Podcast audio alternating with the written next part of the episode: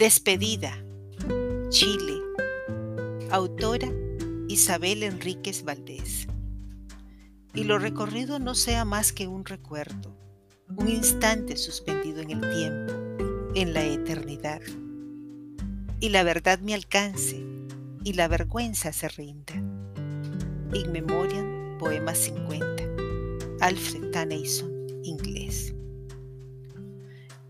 Estando este año un par de veces en un camposanto, acompañando a familiares, se produjeron algunas equivocaciones en la historia y los nombres de los difuntos, algo bastante frecuente.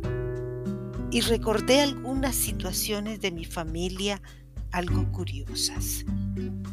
Sí, a mi papá en su funeral le pasó algo similar como era de la Fuerza Aérea, llegó un destacamento de un par de docenas de uniformados a presentar sus respetos.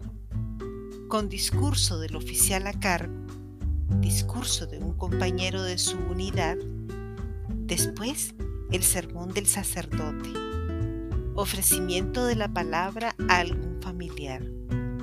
Finalmente, entrega de condolencias y de la bandera chilena la viuda, que era mi mamá, y la acostumbrada salva de 21 petardazos.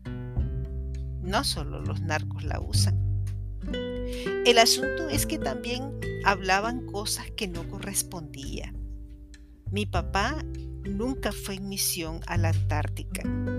Sí, estuvo en Quintero con el capitán Roberto Parragués Singer y todo su equipo preparando el primer viaje aéreo a Isla de Pascua.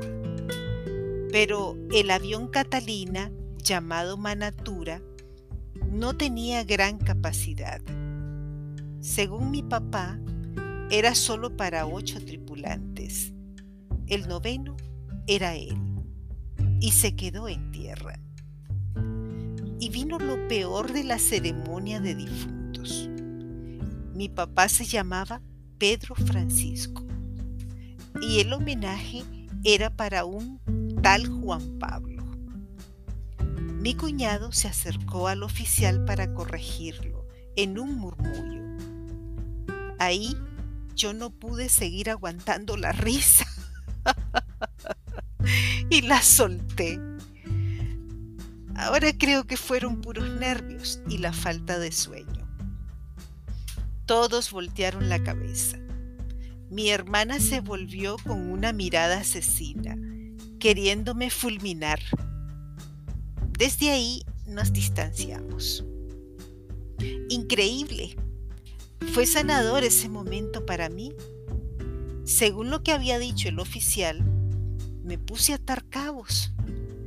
Me vino a la memoria que leí alguna vez sobre este hecho histórico y que el viaje del Manatura fue el 19 de enero de 1951 y yo había nacido el 23 de diciembre de 1950.